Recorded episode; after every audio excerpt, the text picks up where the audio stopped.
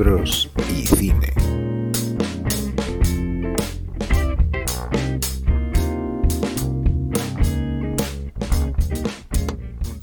Hola, buenos días, buenas tardes o buenas noches. Yo soy Isabel Navarro. Yo os doy la bienvenida a una nueva edición de la tertulia de libros y cine del Club 11 y muchas gracias por estar ahí. Hoy venimos a hablar del que probablemente sea el único director del siglo XXI que ha logrado aunar grandes películas de entretenimiento que gustan a millones de espectadores con un sello autoral. Nos referimos a Christopher Nolan, cuyo cine de héroes reticentes y saltos temporales no siempre fácil de seguir para una persona con deficiencia visual, pero spoiler, tampoco para los que ven es, es realmente fácil, más bien es un constante desafío para todos. En su cine podemos reconocer una serie de temas a los que se asoma obsesivamente.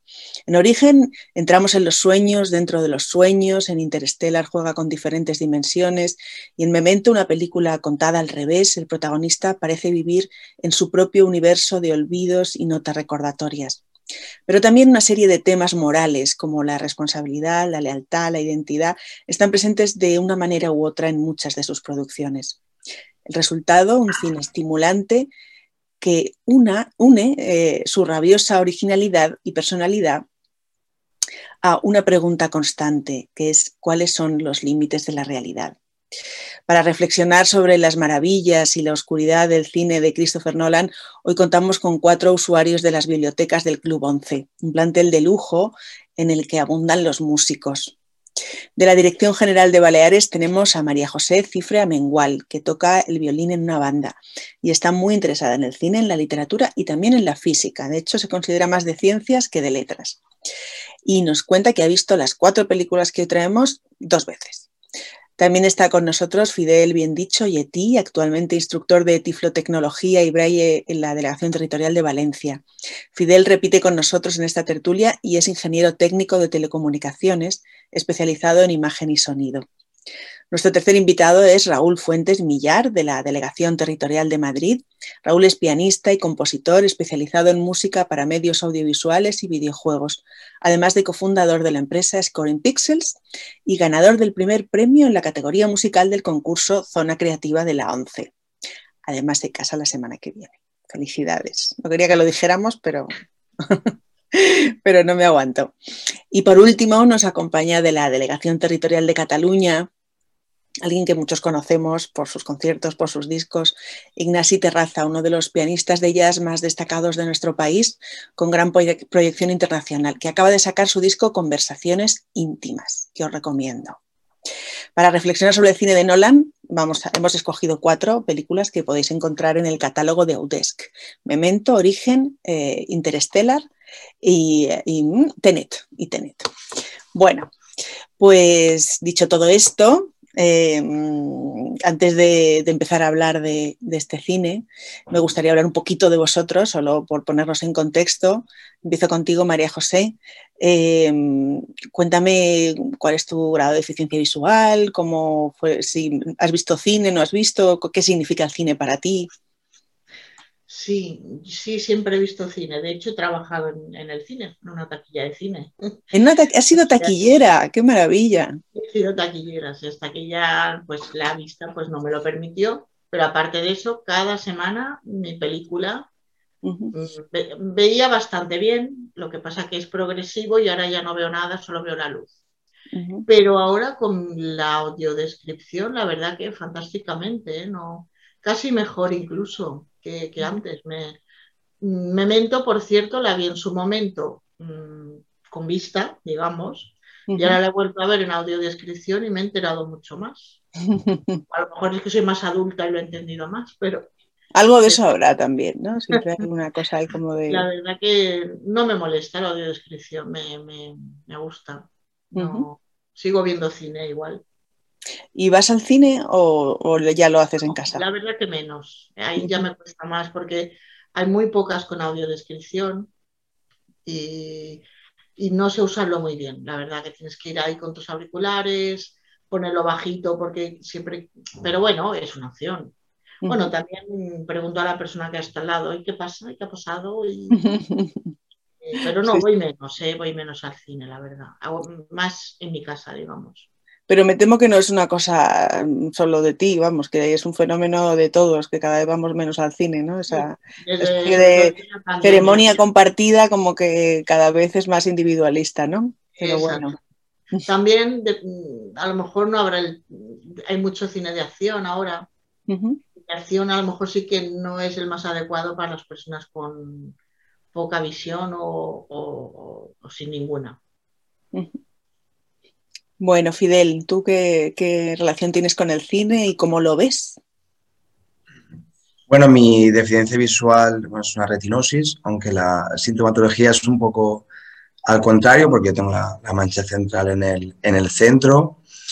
Y llevo con la enfermedad 13 eh, años y, al ser degenerativo, pues siempre he, ido viendo poco. Eh, y sí que es verdad que cuando ves poco, pierdes el interés, ¿no? Desde las pelis y los libros. Pero yo soy recién afiliado, llevo dos años y, poquito afiliado a la ONCE y cuando he descubierto las pelis escritas y, y, los audiolibros, pues he encontrado un mundo ahí que, que había, había olvidado, eh, un mundo muy, muy guay. Eh, y ahora me estoy volviendo a aficionar a, a pelis y sobre todo audiolibros y yo sí que soy muy, muy fan de los podcasts.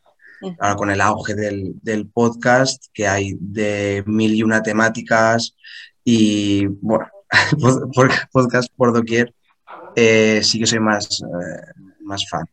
Eh, pero eso, volviendo un poco, gracias a estas piezas escritas o a los audiolibros, un poco a introducirme en este mundo. De las pelis que viste de pequeño, así cuál tienes en la memoria que te, que te impactó, que te gustó especialmente? Ya te digo, de, de, de, pelis de pequeño Disney, ¿no? Todas. las de Disney, pero durante mi, mi adolescencia, adolescencia, pocas, pocas vi. Sí que es verdad que Memento y Origen sí que las vi, eh, viendo bien, y como María José, eh, me he enterado más ahora que también estas pelis de Nolan eh, te enteras más la segunda vez que las ves que no solo la primera y, y además con, uh, con, el apoyo de, de, la audiodescripción pues se ve, se ve de manera diferente. Raúl, en tu caso, ¿cómo, ¿cómo, es tu relación con el cine? Pues es, es curiosa porque trabajando para cine, eh, componiendo para videojuegos, para audiovisuales, soy consumo bastante poco cine. Creo que es como llevarme el trabajo a casa o, no, no, sé qué pasa, pero a lo mejor es una, como dicen, una deformación profesional que no puedo evitar siempre que, que, que, me consiguen atar y ponerme a ver una película, que al final me engancho, porque, pero el, el punto de arrancarme a ver una película es como, siempre digo, no, no Ahora una película no, es, eh, son dos horas y, tal. No, realmente me cuesta. Creo que prefiero una, una, saga de 25 libros y decir, vale, tengo tres meses por delante de lectura a una película que son dos horas, porque digo, bueno, pero en dos horas se acaba. Eh, es curioso, pero esto me pasa. Y tengo una relación, también diría un poco amor-odio con la audiodescripción cuando surge la, cuando conozco la idea, no cuando surge, digo, perfecto, voy a, a, consumirla porque, claro, eso me abre un mundo de posibilidades a todos. No te he dicho, bueno, yo soy ciego total, entonces, claro, eh, la audiodescripción es un mundo que cuando era niño y cuando era adolescente, pues mi madre, mi hermana, mi padre eran mis audiodescriptores personales, eran claro aquellos que me contaban la, la, la, película, que me desgranaban todo desde distintas perspectivas según ellos veían la película. Al final terminaba viendo la película a través de los ojos de ellos. Pero sí es cierto que cuando empiezo a, de, ya de ahora hace pocos años, empiezo a consumir la audiodescripción, no acaba de, de enamorarme porque claro, el único momento que tiene la persona que audiodescribe para hablar es cuando está la música.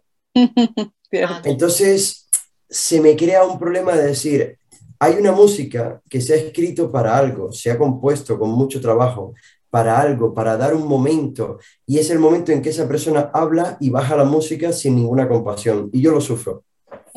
Lo sufro porque necesito esa música para tener la película al 100%, pero el problema es que también necesito la descripción.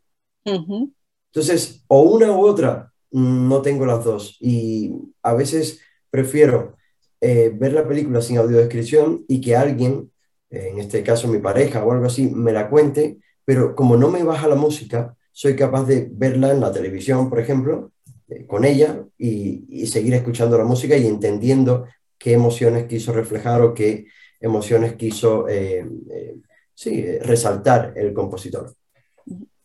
Y en tu caso, trabajar para el mundo audiovisual componiendo música sin, sin ver, ¿cómo, cómo, es, ¿cómo es tu briefing? O sea, ¿cómo te dicen lo que tienes, o sea, qué, quieren, ¿no? O sea, ¿cuál es pues cómo, cómo funciona ahí la imaginación? No sé, o sea, a me ver, un poco del tema, pero es que me, da mucha curiosidad. Es un trabajo de demostración continua. Yo creo que eso es lo único que define mi carrera, demostrar, demostrar, demostrar. Y mis compañeros acá, pues también en sus distintas eh, especialidades, carreras, pues saben que al final el éxito muchas veces nuestro se basa en demostrar. Demostrar que somos capaces, demostrar que lo podemos hacer igual, incluso mejor en ocasiones, demostrar, demostrar. Pues a mí me ha tocado eso. El mundo de la, del audiovisual, cuando un director viene a verte, dice, ya, pero es que no ves la película. Digo, ya, pero es que eso es cosa mía, tú confía en mí. Y entonces tienes que empezar a demostrar cómo trabajas, con qué perspectiva trabajas, cómo trabajas las emociones, diciéndole que no te dejas eh, guiar solamente por la imagen, sino que vas un poco más allá, sino que trabajas con lo que hay en el guion, con lo que él tiene en su cabeza, con lo que el mismo director se sienta conmigo y me cuenta. Pues todo eso hace como un conglomerado, como un cúmulo de ideas, que es lo que yo intento transmitir a través de esa imagen que a mí me han dado. Entonces, bueno, es una manera de trabajo creo que igual de válida, igual que de válida que otras muchas, pero es la que yo, las herramientas que he logrado un poquito, pues, diseñar para acomodar ese trabajo más complicado. Siempre es un poco más complicado, a mi modo de verlo, una película que un videojuego. Un videojuego da un poco más de libertad, dependiendo del video, depende del videojuego. Aquí hay un poco guiones, pero sí depende el videojuego. La película es un poco más inflexible. La película no te permite jugar tanto y hay mucho cliché, que de eso ya hablaremos, pero hay mucho cliché que si tú no haces los coritos cuando está muriendo o no haces la flotita cuando está la chica enamorada, el director se pone nervioso. Se pone nervioso. Entonces tenemos que jugar con eso, pero a la vez intentar dar el sello y ya no hablo más para no comer más a mis colegas. Ignasi, ¿cómo es tu relación con el cine? Bueno, pues eh, primero deciros también que soy, yo soy eh, ciego total, en este sentido soy, ya llevo muchos años de eficiencia desvisual. Y en este sentido, bueno, pues el, cine, mi relación con el cine ya viene de, largo, siempre había ido al cine con amigos y, eh, o con mi familia, entonces la, la, descripción que tenía era de los, dependía, la película que vieras dependía mucho de la persona que te la, la describiera y dependía mucho de que también hay tipos de película que son muy, bueno, ya lo sabéis, muy seguibles sin audiodescripción y otros que necesitan totalmente de, la, descripción. Y en este sentido, la forma de disfrutar del cine, pues dependía mucho de, con quién lo fueras a ver. Era, tan importante como el director, era la persona con la que Y el, esto ha cambiado desde que existe la audiodescripción. Ha sido también un, un mundo en que en acercar eh, de nuevo el cine, y bueno, este, este, he estado eh, pues viendo bastantes películas en el del, fondo de la descripción de la ONCE y las he disfrutado. Es una otra forma de disfrutar. Me gusta mucho las novelas, leer, eh, pues un buen lector aférrimo, pero el, y la descripción es un poco como, ahora cuando escuchaba a, Raúl hablando del, del, guion, de poner la música, pensaba, bueno, el, realmente lo más importante para nosotros es el, momento de poner la música a una, a una película, es el guion. Es como si estuviera leyendo la novela en la que se describe, o una obra de teatro en la que el autor describe el entorno, eh, describe el, paisaje, describe las emociones de los autores y luego está el diálogo. Entonces, entre las dos cosas, eh, ahí claramente tienes la escena dibujada. La descripción, en este sentido, es es mucho más acotada que, el espacio que puedas tener en la, en la novela o en la, obra de teatro. Y bueno, pero viene a complementar. Y, lo, bueno que tienen las películas con audiodescripción se comportan como una obra de teatro, pero además está el fondo musical, los efectos especiales sonoros, que también da mucha información y ayudan a, dar dinamismo a, la, a, la, historia. ¿no? Entre entonces, como una, versión de novela eh, light, rápida, evidentemente la experiencia del cine eh, que, que, tenemos, la experiencia narrativa, no es la experiencia eh, pues de hay una experiencia muy importante que es la fotografía y el efecto, efectos visuales y todo este tipo de cosas a los que no tenemos acceso.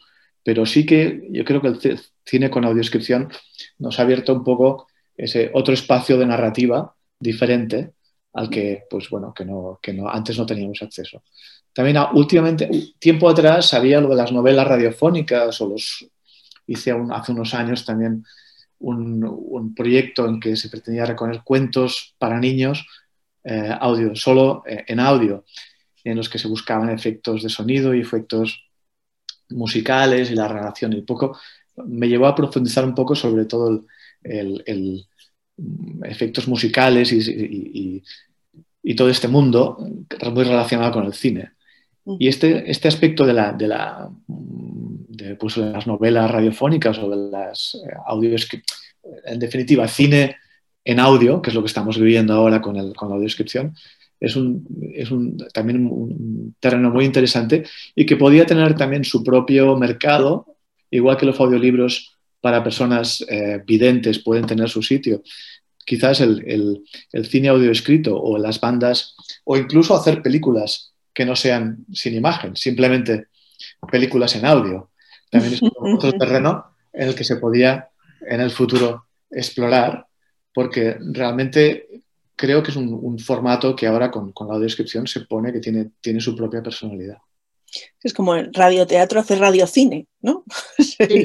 hacer una especie de, radio. Sí que es verdad, las radionovelas, yo que me gusta mucho el mundo este del podcast, hay, uh, hay radionovelas muy buenas y, y que la verdad enganchan y es un formato que a nosotros nos va súper bien y, de aquí también pues, aconsejamos que si alguien no lo ha, no lo ha probado, que lo pruebe, que seguro que, le va a gustar. ¿Cuál es tu favorita o cuál de las que más te ha gustado? pues la, última que vi, El Gran Apagón. Ah, la del Podium Podcast está, ¿no? Esa, El Gran Apagón, eh, está muy chula. Y quería solo también eh, apuntar una, cosa eh, que ha dicho Raúl, que me pasa, que es el, entra en conflicto cuando necesita escuchar la descripción y además la música. y a mí me pasa que estoy tan pendiente de, los diálogos, de la descripción, que escucho la música porque sé que está, pero no, no le presto atención. Son de demasiados inputs de sonido, entonces alguno tengo que discriminar. Tengo que discriminar y cuando me preguntas sobre la banda sonora de una película, digo, pues, pues, pues no me he enterado. no, he estado, no he estado atento. Pues, de hecho, me pasó eh, porque ah, eh, con, la, con, la, orquesta he tocado la música de Interestelar y digo, mm. madre mía, qué preciosidad. Cuando la escuchas aparte, es, alucinante. Mm. pero, pero entonces, en parte, eh, Fidel, sigo con tu comentario, aquí la audiodescripción entonces está quitando parte de la información. De Hombre, ya. Es decir, te está dando una, te está dando una, pero te quita otra. Y esto es un. Esto es pero, pero, hecho de menos.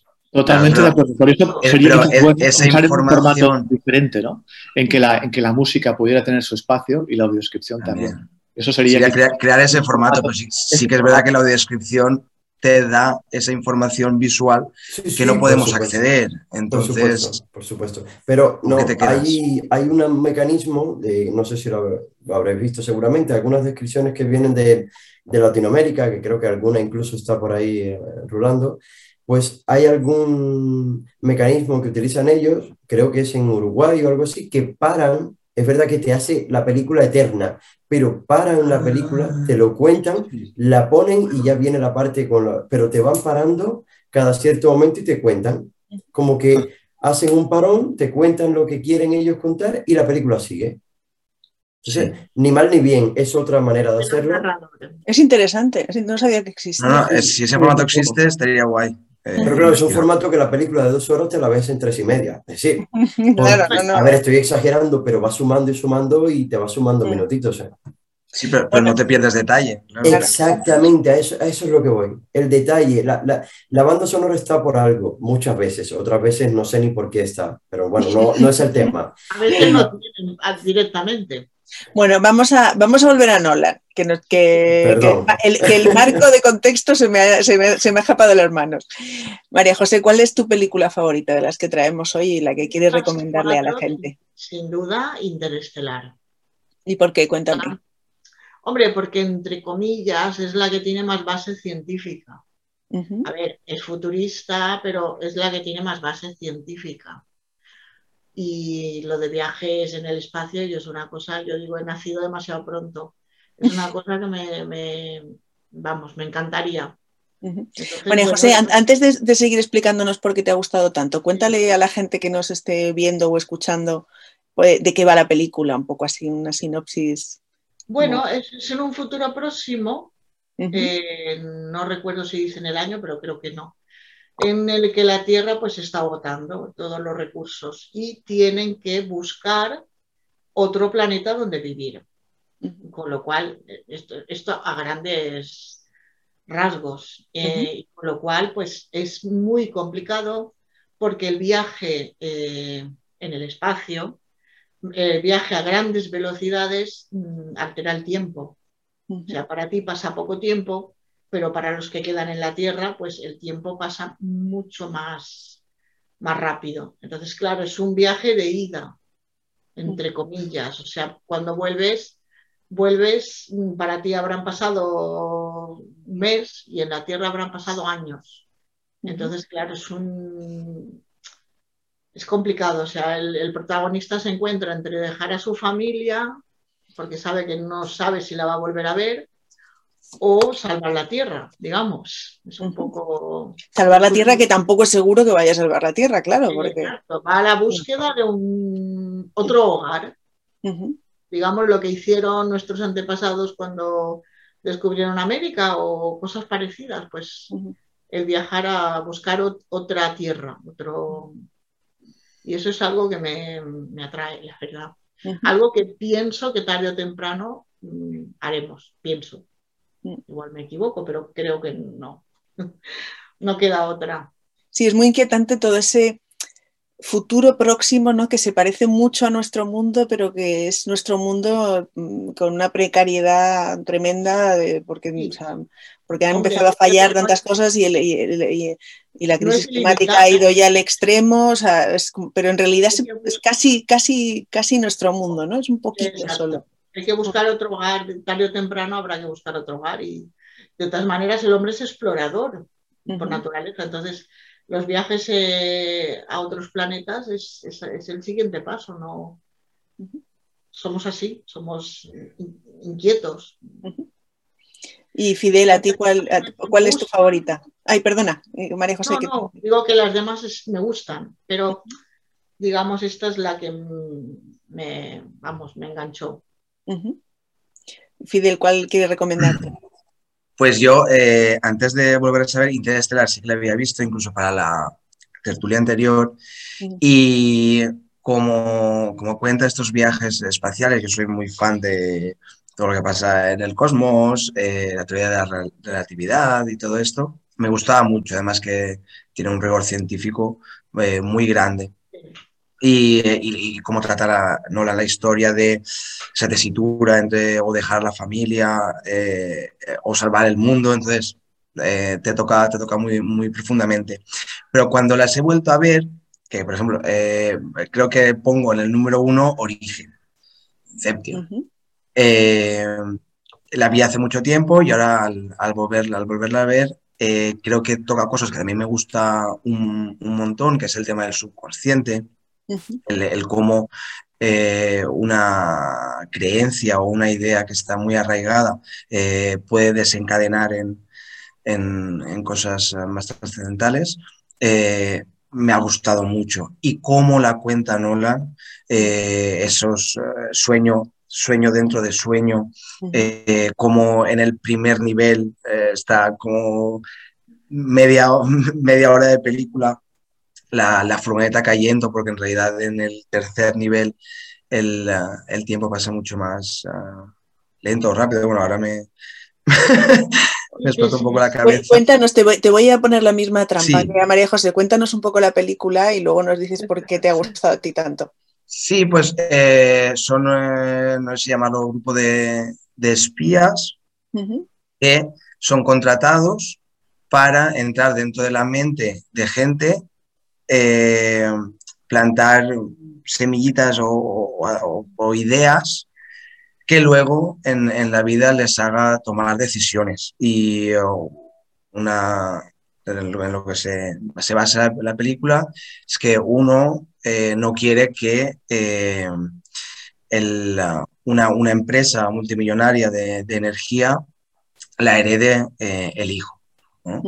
Entonces tiene que crear dentro de la mente del hijo la idea de que eh, deshaga todo ese imperio y, y, y, eso. Y es una cosa muy, muy difícil y entran dentro de varios niveles de sueño, pero claro, lo, la cuestión es entrar dentro de un sueño, plantar esa semillita y luego salir del sueño y que esa persona, eh, o sea, esa idea tome forma y haga tomar decisiones a, al que han infectado, ¿no? Y, y eso el Nolan tiene en cuenta el, el, que el tiempo pasa diferente en cada nivel de sueño, eh, en que todos se tienen que despertar al mismo tiempo, no sé, toca temas eh, muy, muy interesantes. Y al final lo consigue. Hombre, es, es, es, una peli, bueno, le pasa también a Teren, ¿no? Que son pelis de acción, o sea, son pelis de muchísima acción. Claro, lo, lo que me gusta es eso, que la acción dura, dura casi el 75% de, de la película mucho rato, hay, eh, cómo consigue alargar todas las escenas lo máximo posible, uh -huh. eh, te crea una tensión muy grande. Y Ignasi, ¿cuál, ¿cuál ha sido tu favorita? Se puede repetir, ¿eh? Bueno, el... quizás como película la que me impactó más de entrada fue la, la Interestelar. Uh -huh. Me gustó mucho la, la, historia, el rigor científico que está hecha. Después he visto que estaba, se habían asesorado con un físico uh -huh. y que todo lo que se presenta allí realmente está muy, eh, muy trabajado y que realmente todo lo que está presentado es realmente posible, factible, excepto un par de, de, de escenas, que, pero, que el, pero que realmente todo está muy, muy trabajado. Y la idea también, eh, lo que decías antes, de que la realidad del mundo en que estamos viviendo ahora, con el cambio climático, el, el, lo que presenta al principio, ellos están presentando una realidad, una, una, Tierra en el 2067, creo que es. Entonces, es muy, es de aquí 50 años y no es, no es disparatado pensar que pudiera ser así, porque mm. está hablando de unas, eh, bueno, de, un, de, un, de, de que un, unas, unas, como unas eh, tormentas de polvo y de, y de, que están eh, haciendo polvo las, las, cosechas y que no se puede, ya la alimentación en la tierra casi sería imposible y que es un problema. Y desde luego ese, ese punto de, de, de, angustia que crea en la tierra pues es, es bastante real, actual. Y eh, la discusión, bueno, la, la, la, película de los viajes interestelares, los viajes, eh, me parece también muy interesante. Muy interesante también el, el, tema que hace de cómo trata el tiempo al pasar por el agujero negro, el, los cambios del de, de, paso del, del, tiempo, cuando al final, también muy interesante, eh, cuando de vuelta a través del agujero, agujero, negro el personaje se encuentra en, una, en un espacio de cinco dimensiones que, que, que, le han puesto unos supuestos seres que podrían ser los seres del, del, futuro, o nosotros mismos en el futuro, o alguien en el futuro que está haciendo que el pasado pueda interactuar con el... Con el o sea, desde, da a entender que desde un futuro se podía ent, eh, interactuar con el pasado para poder salvar la humanidad en el pasado. Con, con lo cual, hay una, toda una, una eh, entre comillas, contradicción también con el, con el sentido del tiempo, que puede pasar adelante, pero no puede pasar. Ellos aceptan que el, sonido, el, tiempo no pase para atrás, pero sí que puede haber una comunicación a través de la gravedad con el, con el pasado. Y eso da, abre como una vía que incluso dentro de la teoría de la relatividad, no, es, no es posible el, mover, el, mover, el tiempo hacia atrás, pero pone ahí toda una idea científica muy interesante de quizás podía haber una comunicación con el pasado a través de la gravedad. Después me gustó mucho Origen también, Inception, por eh, esta idea también de entrar en los, en los sueños, de poder eh, entrar en sueños y eh, abre toda una puerta muy, muy interesante a lo que es realidad y sueño, porque en el momento los, los recuerda Matrix un poco, los, los personajes se conectan a una máquina, están durmiendo y entonces viven esa realidad como si fuera su propia realidad. Pero entonces él juega a un Matrix 2 o varios niveles en que esos mismos personajes dentro del sueño pueden conectarse, llevarse una máquina con ellos, se conectan y entrar en diferentes niveles. Eso también parece genial. Y juega con ese, ese también sentido del, del tiempo tan típico de Nolan. Y en cada nivel el tiempo mm, pasa a diferentes velocidades. Entonces, cada, un poco con este sentido de la, de la, de las múltiples dimensiones y del, sentido de la teoría de la, la, teoría de la relatividad. Y cuando entras entonces en, en un nivel inferior del sueño, eh, pues estás pasando el tiempo, se dilata y vas, va, lo que, lo que, una hora en el piso de arriba son 24 horas o más en el de, en el de abajo. Uh -huh. Y eso hace que la historia tenga toda una, juega con todo una, un, una le da mucho, mucho juego a la historia. Por otro lado, hay este punto que también pasa en Tenet, que son películas de, de acción y que eh, supongo que es buscando el, el, público, buscando el conectar con un público joven, un público que busca sobre todo la acción y eh, cuanto más eh, acción mejor, y que eh, asocia, asocia los sueños con el mundo de los videojuegos y las maquinitas y los marcianitos. Poco la sensación de que el, eh, en el mundo de los sueños de, origen, de Inception, todo los, lo que los psicólogos entienden como resistencias en el, que aparecen en el sueño, lo representa como personajes que, eh, que vienen a, a, a, disparar y a matar, pero con un, una visión totalmente de marcianito, en el que el, los protagonistas matan a los marcianitos sin ningún tipo de empatía por la persona que, que están, que están matando. Simplemente es como un juego y que lo, desaparecen, pero eh, como que, que, nadie, mm, no hay ninguna implicación, no estás matando a una persona, sino que es simplemente un dibujo. Algo, algo así hay en, en y entonces continuamente la, la película hay muchísima acción, muchísimas muertes, muchos disparos sí. y esta sensación totalmente de, de, marcianito, de que la persona que esas muertes no tienen ninguna, ninguna, ningún sentido. Incluso pues, bueno, se ve que el protagonista, uno de los protagonistas, cuando al final muere, se puede, hay un camino para recuperar. Un poco como da también la sensación de, esta, de que la, es la vida en el sueño, no es eh, la vida y la muerte en el sueño, pues no tienen mucha importancia. Después. No, porque, porque si, ¿eh? si, te mueres, perdón, si te mueres en el sueño, lo único que haces es despertarte.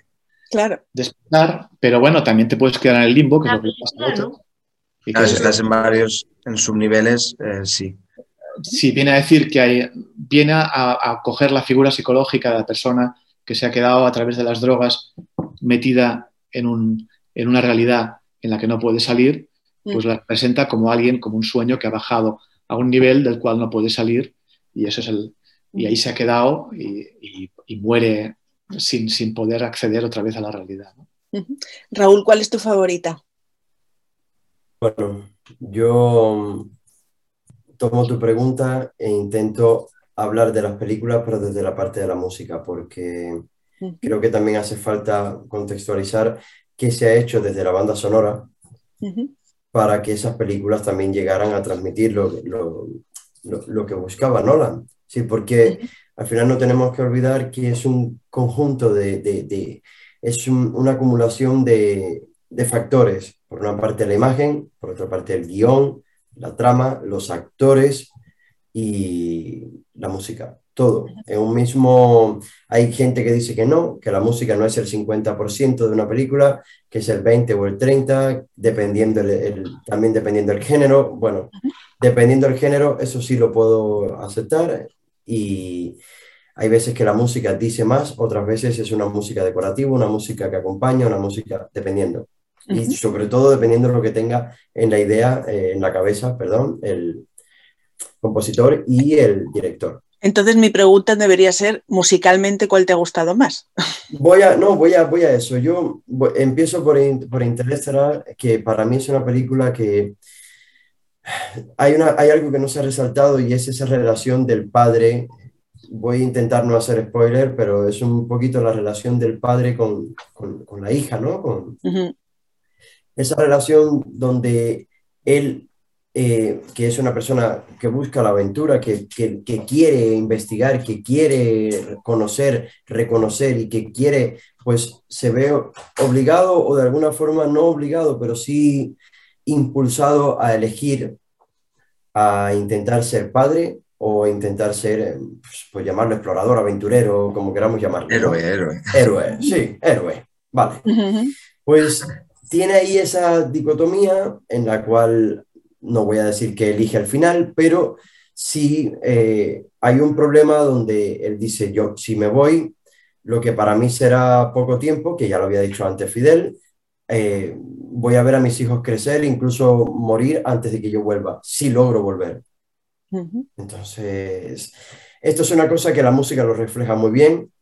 Eh, Hans Zimmer lo refleja muy bien en esta película a través de, bueno, de un tema que, que tiene esa dualidad dentro del propio tema, que voy a hablar un momentito en términos musicales, pero que intenta ser un tema primero mayor, luego menor, un tema que, que es el ansia de él por, por, por, por ser ese héroe, ese aventurero, descubridor, y, y, por otra parte la, la, la, carga familiar que tiene o esa responsabilidad. Entonces, es un tema que tiene una parte que está mayor y luego de repente está en menor. Bueno, pues intenta reflejar esto.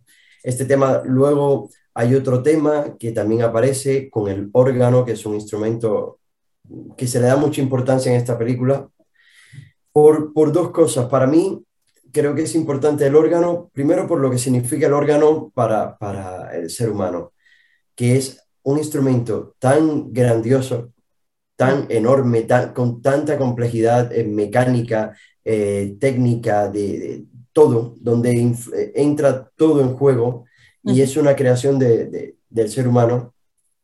Y aquí en la película al final se, se intenta como decir el, el, órgano, que de hecho fue Nolan el que pidió a, a, Zimmer, a Hans Zimmer, el, compositor, que lo utilizara, porque para él significaba esto, significaba eh, eh, esta, eh, lo que el humano había logrado justo antes, antes de la revolución industrial, claro que se lograron muchas otras cosas, pues esa gran maquinaria, esa gran obra de arte, por decirlo de una forma que es el órgano, y bueno, se utiliza mucho en esta película y se trabajan muchos temas con, desde la perspectiva del órgano. Y creo que es importante.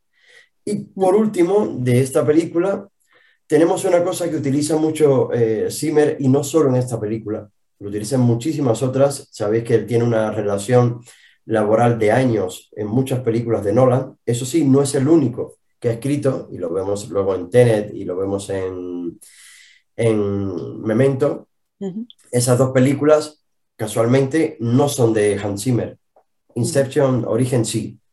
Pero Interstellar utiliza una cosa que lo utiliza mucho, que es una música donde va acumulando, donde va eh, creando una masa sonora, una cosa que se llama muro sonoro, masa sonora, que se crea. Imaginaos que María José, vamos a poner este ejemplo, que toca el violín, que yo le digo, María José, grábame un violín. Vale, pero ahora grábamelo de nuevo. Vuélvemelo a grabar. Vuélvemelo a grabar. Ya cuando tenga 18 María José tocando el violín de 18 formas ligeramente distintas, pero ah, es María José y sigue tocándolo con un metrónomo a lo mejor con una claqueta, pues se me ha creado una masa de 18 María José que luego con otros 18 músicos y otros 18 más guitarristas, te va creando una masa sonora que es lo que ayuda a como crearte esa música que te envuelve. Que de hecho, para nosotros que somos personas que casi toda la información nos entra a través del oído, pues ir al cine y estar en una película escrita por Hans Zimmer muchas veces es un dolor de cabeza. Porque utiliza muchos subgraves, utiliza mucho masa instrumental, utiliza muchos coros y llega un punto donde la música, si el cine no tiene la separación específica, si no tienes los, eh, los eh, auriculares específicos para escucharlo, profesionales, etcétera, puede ser doloroso cuando te enfrentas a una masa sonora tan fuerte. Entonces, por eso creo que Interestelar dice mucho más también a través del sonido, a través de su historia, pero el sonido está ahí, la música está ahí aportando mucho. Es curioso porque, claro, yo no, puedo, yo no entiendo lo que, me, lo que me pasa cuando escucho, ¿no? porque no tengo toda esta formación musical, pero sí que en, Tenet sobre todo, ¿no? el, estruendo, la sensación de física ¿no? del sonido, más allá de lo que escuchas, hay momentos en que por la percusión o por las explosiones, porque al final el ruido es parte de la banda sonora también, claro, ¿no? Entonces es, como que como si todo, todo el cuerpo retumbara, ¿no? O sea, con esos, sonidos. Pero aquí en, en, Tenet eh, hay una... perdón, perdón. Mm. Dime María José, perdona, disculpa. Perdona, perdona tú. Es que yo para mí Tenet es, la música es diferente de las otras tres. La he estado escuchando aparte, la música, la banda sonora, porque a veces es bueno. Puedo, intentar explicarlo. La, la, banda sonora, claro, la película también es diferente a ver, la, ¿qué pasa con Tenet? Primero, cambio radical de, de, compositor. Ludwig, eh, Ludwig, Göransson, eh, sueco, escritor muy, eh, compositor, perdón, muy ligado al mundo de la música electrónica, muy ligado al mundo de, los sintetizadores, muy ligado a, a este uso abrumador de, de, frecuencias, de sintetizadores eh, que rompen un poco toda la, banda sonora, que intentan siempre estar de una forma un poco estridente, ¿no? Eh, eh, estar ahí muy cercano a esa, música electrónica más agresiva, y Tenet lo pide, que eso es otra cosa. La película lo pide, pues él lo da. Y en este caso, Goranson ha logrado, con la música que ha hecho, reflejar como ese, ese caos, ese voy hacia atrás, pero a la vez estoy ahí y, me encuentro conmigo mismo que ya estaba volviendo y, esa em, precipitación constante que hay, no se sabe hacia dónde, si hacia atrás, hacia adelante, ese, ese, esa incomodidad es la palabra que estaba buscando, esa incomodidad del espectador. Logra esta incomodidad a través de la música. Entonces creo que es una música muy bien hecha, y, que te logra poner muy nervioso en ciertos puntos. Pero tenemos el ejemplo de Memento, que es una música escrita por David Julian, otro compositor que también ha trabajado en otras películas con, con Nolan. Y David Julian, en este caso, es un compositor un poquito, si bien más conservador, porque, como yo digo, no se moja mucho en muchos de la, de la en un 70% de la película, tiene una parte donde sí trabaja también con los sintetizadores, buscando esa, ese caos mental que tiene el, el, el, eh, protagonista. El protagonista, perdón. Ese caos mental, esa memoria a corto plazo que tiene, que presenta, esa búsqueda insaciable de quién asesinó a, su mujer, ¿no? Quién mató a su mujer, esa, em, ese amigo que puede ser que sea un amigo, pero no lo es, pues todo esto la música lo intenta reflejar. Si bien es una música un poco más conservadora, un poco más eh, escrita por, se le llama en el, un poco de, cine, se le llama long strings, es decir, por cuerdas eh, tocando música, pues eh, notas muy largas y creando olas que vienen, van, vienen, van. No hay melodías muy definidas, que eso también es característico de Zimmer. No hay, no hay muchos temas, de, eh, eh, no es un John Williams, por ejemplo, que tienes muchos temas eh, a lo largo de una película. John Williams es el compositor, bueno, pues... De Spielberg, sobre todo, ¿no? Ah. Sí, eh, la saga de Harry Potter, la saga de Indiana Jones, pues Superman. Tú conoces... Eh, Superman, no, Batman. tú conoces... No, no, Superman, ¿cómo estoy ya? tú conoces cada tema lo cantas, lo tarareas. Con, con, Hans Zimmer te vas de la película y dices, ¿qué puedo tararear? Si me ha dado tanta información sonora que lo que me voy de aquí es mareado. Es decir, eh, pues un poco eso, un poco se adapta a la película. Y María José, Memento, más allá de la música, ¿qué, te sugiere a ti? Memento es que me pone nerviosa porque pienso en el pobre protagonista, pobre, y me la verdad que es una película que me inquietó mucho porque además es una enfermedad que existe. Mm, hombre, no la conozco muy bien, pero bueno, leí un poco sobre ella. Luego también vi otra película sobre este tema de la memoria a corto plazo y pobre protagonista, caray. Eh, no sé muy bien, a ver, la veo un poco fantástica, la encontré un poco fantástica porque, claro, si tú despiertas cada día sin saber mm, lo que ha pasado el día anterior, aunque te veas tatuajes o aunque te veas fotos, quizás dirás, ¿qué es esto? La vi, mm, la de Memento y la de Origen las encontré para mi gusto, ¿eh? demasiado fantásticas. Me costó un poco meterme en la película. Ahora, ni te aburre, o sea, son películas que no te dejan indiferentes. Tienen muchísimo argumento, no te aburren y, y vamos, y muy bien. O sea, la verdad que las cuatro son con argumento, que es lo que encuentro que hoy en día hace falta en las películas. Hay poco argumento y mucha acción. Y, estas cuatro tienen bastante tema. De elementos estaba ir, como que te destripa el, final de la película al principio y lo chulo es, es decir, ¿cómo, ha llegado ahí? O sea, claro, eh, ¿qué, ha pasado? Porque te cuenta la historia desordenada. Mm. Claro, porque si fuera, lineal, es que te lo, ya, lo tuvieras en dos minutos. Claro.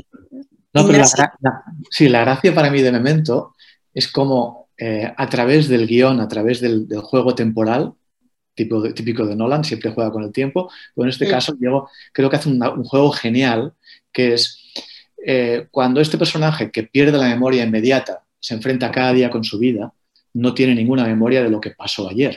Entonces pone al, a través, hace un juego con el guion para poner al personaje en la misma situación. ¿Cómo lo hace? Pues cortar la historia.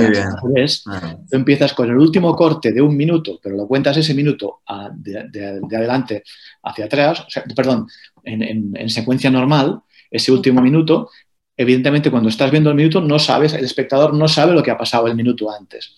Entonces después le pone el minuto anterior para que puedas entender lo que pasó. Eh, vas creando la historia, pero en lugar de empezar del capítulo 1 al capítulo 10, empiezas por el 10, 9, 8, 7.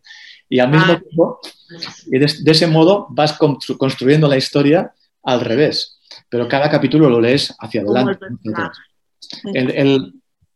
entonces, y además, esto lo, lo viste con una historia paralela que es la, historia de cuando del policía, que es, que es una historia que pasa al principio de la historia, justo antes del principio de la película. Y esa lo presenta en blanco y negro para indicar que es, eh, no, es, no son los 10 capítulos estos, sino los anteriores al punto cero. Y entonces hay un juego ahí de, Y esto sí que los explica de delante para atrás, desde, perdón, desde el principio al final. Entonces hay como, un juego de dos o tres historias, porque también está la historia del, paciente que tuvo él, bueno, cuando le da seguro si estudia, el que estudia, en que también la esta está explicada hacia adelante y pertenece a otro pasado. Hay tres historias que se entrelazan, una está, una está contada del final hacia el principio y las otras son del principio hacia el final, pero se, se intercalan y me parece absolutamente genial me parece que ha sido totalmente innovador a nivel de, narrativa cinematográfica el, plantearlo así. Ahora, también os digo que la primera vez que no entendí nada, el primer día No, no, hay que, hay que verla dos veces mínimo. Calma, chico, calma. un, apunte que me gustaría hacer sobre Memento, que es una curiosidad, un poquito, no fuera de tema, pero está relacionada con la, con la película y con la trayectoria un poco de Nolan. Eh, y esto es simplemente curiosidad. Eh, lo leí hoy justo, eh, que era una de las películas de, que Nolan había hecho con muy bajo presupuesto, no sé si esto lo sabíais, una película que se hizo con muy bajo presupuesto y que de hecho había sido muy pues aclamado en Hollywood, que con el poco presupuesto que lo había hecho, había logrado hacer una obra de tal magnitud. Bueno, pues para que entendáis un poco los números que se manejan, el, el pobre Nolan tuvo que hacer esa película con, con solo 9 millones de euros, de dólares. ¡Wow! Solo 9 millones. bueno, comparado con Tenet, ¿no? Saber cuando el presupuesto de Tenet no sé cuál será, pero eran cientos y cientos y cientos de millones. Bueno, pues, pues a eso voy. Entonces, 9 millones que, que, para aquí, en eh, una película española, es, es fantasía pura, salvo grandes producciones, pero sigue siendo fantasía pura. En Hollywood es un, bueno, pues... Es poco, claro. Claro, pero tampoco se puede comparar toda... Eh, todo lo que tiene Tenet con, claro, los barcos yendo hacia atrás, las gaviotas yendo hacia atrás, eh, eh, todo, eso que cuesta una millonada, que me mento que solo cuenta la historia de, que, es, intimista, claro. pero luego lo, tenemos, es que, es que Tenet es operístico, ¿no? Casi, o sea, cuando empieza el, inicio de la peli es impresionante, ¿no? Además que se van a, ese teatro de la ópera de, no sé, que eres de Georgia. los efectos especiales. Pero, pero ese sitio, ese de, Kiev, ¿no? Sí, ese sitio existe. Ese, sitio existe además, ¿no? Pero que, ya de por sí es un sitio típico soviético, así como espectacular de por sí, y ya le metes todo la pirotecnia, ¿no? Y claro, es impresionante, ¿no? Sí, sí. Pero Fidel, no lo, no lo decía para comparar, ni mucho menos. Ah, lo, decía, lo decía como para, para que entendamos un poco también el presupuesto y, y el dineral que hay detrás, que 9 millones es poco de hecho, fue la primera, después de algunos cortometrajes que hizo, fue la primera película eh, o el primer largometraje que hizo, puede ser, Memento. Eh, sí, y lo hizo con el mismo que había hecho los, los, los, los, cortometrajes con él, lo hizo con David Julian, exactamente. El guion es la, jugada genial, la jugada genial de, de, esto es que con un presupuesto de 9, de 9 millones solo, hizo una película que todo el mundo, si le gustó o la tenía que ver dos veces para poder entenderla. Además, y entonces había que ir al cine además para verla, entonces que no había plataformas ni nada, ¿no? Sí, no había nada. Pero a eso, a eso me refiero, que, mm. que, estos números a veces nos sacan un poco de la realidad y, y, sé, no tengo el número exacto, pero sé que se han gastado millones en escenas, por ejemplo, creo que eran 40 o una cosa, burradas de estas, en escenas de Rápido y Furioso, de Fast and Furious. Mm. Y, y, luego han dicho, no, esa escena mejor no, y la han quitado. Después que estaba grabada y que se había gastado el dinero, y en producción han dicho, no, esa, esa no, esa ya en montaje no, no, no, no la queremos. Claro, eh, eh, Nolan en esa época que hizo momento tenía 30 años, no llega, tampoco. Estamos hablando de 2000, justo 2000. Sí. Y no, no, no, no podía eh, recaudar tanto, Mira, yo tengo 30 años y, y, yo no cuento con ninguna producción de 9 millones. Es decir, bueno, ya. Entonces, cuidado, es decir, eh, son números que ahora decimos 9 millones solo, pero cambia mucho la perspectiva. Depende en qué contexto, ¿no? Claro. Pero, ¿y, por qué creéis que, que, el tema, porque claro, yo un poco lo hemos traído um, a Nolan porque nos parece que es un poco el creador de nuestro tiempo, un poco el Spielberg de nuestro tiempo, ¿no? O sea, Spielberg fue el creador que protagonizó o sea, el cine mainstream a la vez que de autor en los 80, 90 y, a partir de los 2000 tenemos un Nolan, ¿no? Eh, Spielberg era mucho más sentimental, ¿no? Eh, aunque también trató temas eh, filosóficos, pero, pero el, tema, ¿no? De, ¿Es real lo que estamos viviendo? Parece que es como una pregunta que flota en todo, en todo el cine de Nolan. no sé, María José, ¿por qué tú crees que nos obsesiona tanto esta sensación de que esto es irreal? Sí, no lo sé, es muy fantástico, pero a la vez está basado en ciencia y también es, tiene su parte sentimental. Todas las películas Bueno, Tenet a lo mejor la que menos, pero tanto interés. pero está ahí la relación de la madre y el hijo.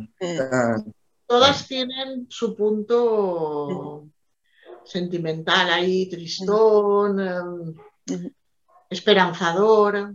Tiene un poco de todo el cine de Nolan. Tiene acción, tiene argumento, tiene y luego base científica, aunque sus más y sus menos defectos, claro. No se puede basar exactamente en la ciencia porque entonces no se haría nada. Sí, sobre eh, todo Inception, ¿no? Inception es un poco la más... Origen, sí, eh, hay que dejarlo a la... Para mí, Origen era demasiado fantástica, me costaba mucho meterme en la película. ¿Más que Tenet? Bueno, Tenet, como yo, me gusta mucho el tema este de la entropía, esto de que el tiempo puede ir. Bueno, Tenet, a ver, sí, también hay que sacarle. Mucho es que yo creo que en, Tenet hay cosas que se tienen que dar por hecho porque no, no puedes entender. No, eh, no Claro, el origen, aún, o sea, metiendo el argumento fantástico de que existen las máquinas para eh, del sueño inducido y todo, pero como que sí que tiene una base. Eh, pero en Tenet ves que pasan cosas y dices, vale, me lo creo. Pues pero, no, le voy a, explicar, a, buscar la lógica porque no, no la hay. de hecho, una de las protagonistas dice, no intentes entenderlo, simplemente siéntelo. Siéntelo, sí, mm, tal cual. Sí, yo creo que ese es uno de los... Ignacio, ¿tú por qué crees que nos obsesiona tanto si estamos en un mundo real o no estamos en un mundo real? Bueno, sí, es cierto que las, las, tocan muchos temas que son el, que, en la realidad actual, desde luego interestelar, estábamos viendo la realidad del cambio climático, la, situación de nuestro planeta actualmente y, cómo el deterioro del planeta puede llegar a un momento de, límite de aquí a unos años. y esa es la realidad pero al mismo tiempo te está planteando otra realidad alternativa a través de, los viajes interestelares. en origen, actualmente las investigaciones tanto psicológicas como de la tecnología, implantación de chips en el, cerebro, se está hablando un poco de inducción desde, desde fuera, o inducir comportamientos o pensamientos a través de la técnica, a través de chips se, ha estudiado, hay, hay trabajos científicos que, por ejemplo, había leído algo de que los Estados Unidos estaban trabajando con ratones que poniéndoles un chip en el, cerebro los podían, eh, les podían hacer que eh, ellos decidieran ir a un sitio. Por ejemplo. Entonces, con un joystick, hacer que el, ratón se comporte como, como, un, eh, como un coche dirigido. Pero de forma que el ratón no piense que le están obligando, sino que es él que está, está queriendo ir allí. ¡Qué miedo! induciendo en el, Hombre, en, ese, cerebro, eso existe, eso ya existe actualmente. Y el, Observados estamos, chips no sé si tenemos, pero... Eh, no, no, pero bueno, este, este, tipo de, este punto de investigación que no es muy público, pero que pero existe, eh, la, la, película Origen incide en esto, en un punto de que, bueno, ¿por qué no? El, entrar en, una, eh, en la mente de alguien y poder... Otra cosa es que él lo representa en forma, como os decía, de, como decía, de marcianitos. Entonces, esto es temas que la representación esta es, le permite hacer un juego de cine de acción que, que es una de las claves de su taquilla. Pero el, eh, la idea, que es el poder interactuar, entrar dentro del cerebro y, y, poder interactuar con lo que está pasando allí, eso me parece también un punto actualmente de realidad eh, que estamos viviendo. En Tenet, Tenet yo lo veo, es, la que me ha costado más como el principio este del, de la, de la, de la bueno, cuando el que es la entropía al revés y que entonces el tiempo va para atrás y, y bueno, el cómo resulta que los dos están interactuando en una misma realidad, pero con entropías diferentes. Esto me cuesta más de, creer. Si científicamente fuera posible, esos dos posiblemente estarían en mundos, en, realidades paralelas con los que o en universos paralelos. En dimensiones, claro. Sí, y que entonces, pero que los dos puedan estar interactuando y, peleando en una película de acción, uno desde un, desde un, punto de vista con el tiempo hacia adelante y el otro hacia atrás, esto me parece poco creíble. Sí, es imposible. pero el, eh, pero la idea está, está pensada también como, como película de acción y la idea de, de, jugar con, este, bueno, con, una, con posible, eh, una situación de que el mundo, la idea que nos da, que, da la película es que el, los habitantes de un futuro llegan a un momento en que la, la, la Tierra es insostenible y entonces deciden, mmm, encuentran la forma de hacerla, mmm, cambiar la entropía de signo y tirar para atrás. Y para eso necesitan tirar para atrás y modificar el pasado para que no lleguen a ese punto. Y el, ahí vuelve a conectar con la realidad nuestra actual. Pero el, el, ese punto de cómo, cómo, esa en Tenet quizás es la que me gustó mucho con la idea como con la que muy original, pero me parecía menos creíble. Y el punto este de acción eh, me, parece, me parecía una película de estas de, de, de, James Bond o de Travolta, de estas de, de, Es un poco James Bond Tenet, sí, es un poquito James Bond con grandes pretensiones filosóficas, ¿no? Pero un poquito sí, James Bond, sí. sí. todo eso y ponen los yates y los sitios estos con, sí. con, con mucho los ricos, muy ricos, muy ricos, muy ricos. Sí. María José, ¿qué es la entropía? Porque yo, yo, creo que mucha gente podemos no tenerlo claro del todo. La entropía, a ver, ¿cómo lo podría explicar? Uf, eh, pues me has pillado, porque no sé explicártelo en pocas palabras. El tiempo puede ir hacia adelante uh -huh. o puede ir hacia atrás, uh -huh. digamos. O sea, nosotros la flecha del tiempo es hacia adelante. Eh, todo lo que sea hacia atrás, digamos, sería pues ir al revés. O sea, que los, los vasos en vez de romperse se, se construyeran, o sea, de rotos pasarían a, a, a recomponerse. Es un poco... Uh, me has pillado, ¿eh? Lo no, no, no, es como la, la, entropía el es. Ingeniero, la... El ingeniero igual lo explicaría mejor. Sí, pide el perdón. No, no, pero es que mi ingeniería es de otra cosa. a ver, que no quería pillar a nadie. Si no, no, no, yo, yo mi, entiendo. Mi ignorancia. A ver, sé lo que es, pero para explicártelo ahora. Mmm... Entiendo que, que es el, el, flujo natural de las cosas, ¿no? Por decirlo de alguna manera, la dirección sí. que, que, sigue la, la naturaleza. Eh, un poco también la, la teoría de de, del caos, ¿no? Que todo va hacia, hacia, la, hacia la destrucción y no hacia la... En orden, digamos, el, el, las cosas sigan un orden. El tiempo va hacia adelante, eh, mm. los vasos se rompen, no se reconstruyen. Claro. O sea, digamos que todo sigue un orden para que nosotros podamos seguir, nosotros nacemos y luego morimos. Uh -huh. Digamos, esto es un poco la entropía, el orden general del, del, del cosmos. En general. Benjamin Button tiene la entropía invertida. el, yo creo que la, la, no recuerdo tampoco la, para poder citar las leyes claramente, pero el, la entropía tiene que ver con las leyes de termo, termodinámica. Uh -huh. y en ese sentido, una de las leyes. Sí. Una, la tercera, creo que es la tercera. La tercera. El, la tercera ley de termodinámica y en la que el, pues esto que decías, pues un vaso se, se puede romper, pero no se reconstruye sin Exacto. que se le aporte energía. O sea, el, el, Exacto, sí, eh, digamos para, que es... para, reconstruir un vaso hay que aportar energía. Si, si, cuando, cuando tú simplemente no, por sí solo, lo que puede hacer es romperse. Hay una dirección de la... De la y lo mismo, el, el, universo se expande, por lo mismo después del, del, Big Bang, pero no se, no se contrae. Exacto, se supone que en un tiempo muy... Cuando termine de expandirse, se contraerá, que es ahí donde la entropía va al revés. Uh -huh. Que es por ahí donde juega con Tenet, pero claro, tiene que ser el fin del universo si es que ocurriera. Por eso digo que es un, una física tan profunda que es complicado ya entenderlo. Raúl, ¿a ti por qué te parece que dudamos tanto de, de que vivamos en un mundo real y el tema de la realidad, lo, lo, que es, lo que es verdadero y lo que no está tan presente en este cine?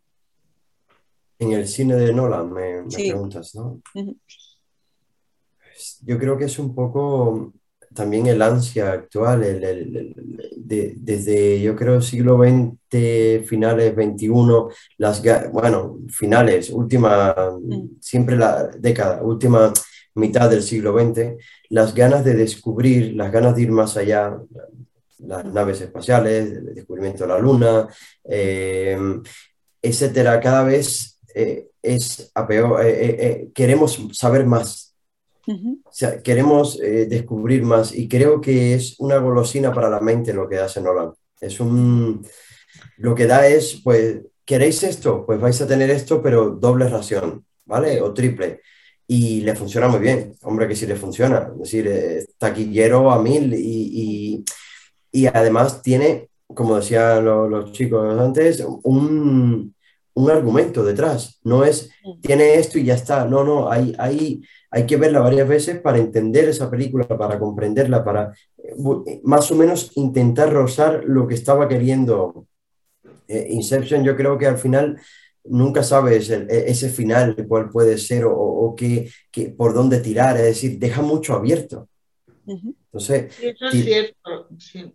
tirando así de, todo esto, yo creo que él, pues esto, él dice, yo tengo ideas en mi cabeza, tengo cosas, pero también hay que hacer que él es consciente de en qué momento está viviendo. Pero yo creo que también nos parece que vivimos en un momento de desconfianza o sea, en general, eso, pensamos que nos manipulan o pensamos que, que, las cosas no son realmente como las vemos. O sea, también eso, yo creo que él se hace eco un poco de ese eh, momento de, desconfianza del relato, ¿no? De, del posmodernismo, un poco lo que nos ha dado de decir. O sea, los grandes relatos se han caído. Y, pero claro, vivimos una especie de momento de crisis de, en qué podemos creer realmente, ¿no? O sea, yo creo que pero es, es, es, una, es un poquito eh, yo he tenido muchos siglos una fe en algo que no lograba ver. he, creído en algo que me, simplemente me decía el, párroco o el tal, sin eh, desmerecer nada ni hacer aquí a...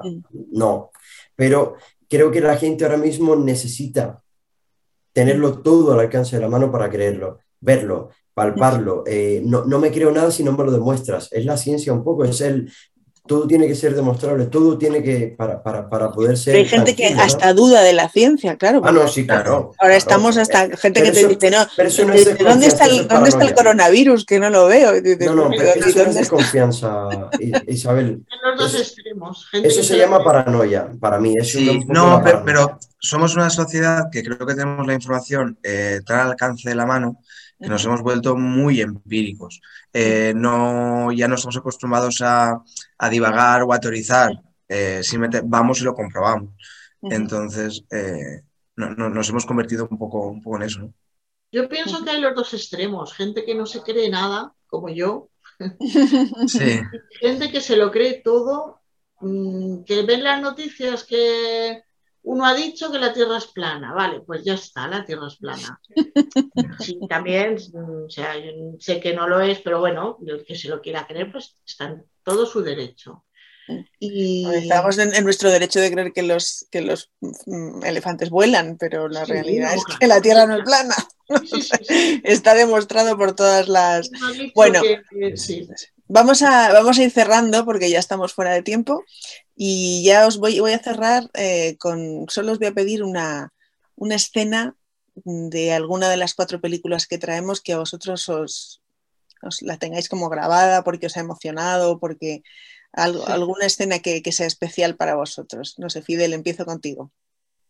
Pues yo me, creo que me voy a repetir con la última vez, pero es en la de Interestelar, cuando bajan la primera vez al, planeta, que es la, escena esta de, las olas enormes, que, van a rescatar a, un compañero y como en el, planeta hay tanta gravedad, eh, el tiempo evidentemente pasa más, más despacio y cuando vuelven a la, nave, eh, el compañero que se quedó en la nave, o sea, para los que estaban en el planeta había pasado como un par de horas y para el compañero de la nave 27 años. Una barbaridad. y fuerte, sí, Claro, ese momento me creó tanta emoción, tanta angustia. Sí. Uy, Fidel, justo, en este momento se nos ha congelado la imagen. Qué pena, porque esa, es verdad que esa imagen es. Me puso los pelos de punta a mí también. Bueno, vamos a hacer como que Fidel va a volver. vamos a hacer como que Fidel va a volver. Raúl, ¿tú tienes así alguna imagen, imagen o imagen creada en tu cabeza que, pues, te... Pues, no, no sabría decirte. Yo creo que vuelvo a la misma película. O sonido, sonido, David. No, no, no. Eh, voy a la misma película, voy a Interestelar y creo que es el momento donde él eh, le dice a la, a la hija que, que volverá, que está sonando que está sonando esa música detrás de que es el tema que los une a ellos, tal, ese, ese momento y que la hija le pregunta cuándo, ¿sabes? Es un momento muy cargado de emoción y donde él mismo está eligiendo una cosa, pero quiere otra y está eligiendo otra, es decir, está como en esa, pues lo que caracteriza a este héroe, esa dicotomía constante. Para mí es eso. ¿Y tú, Ignasi? Me cuesta elegir un momento, pero quizás también eh, cogería Interestelar y cogería el momento del cubo, del cubo de cinco dimensiones, en el que se explica un poco lo que sería todo el, kit argumental, que, que, se desvela un poco todo el sentido de todo lo que está pasando. ¿no? Y aquel momento, porque hay un juego allí como que le da una vuelta de tuerca y una y le da una trascendencia diferente a ese, a ese relato.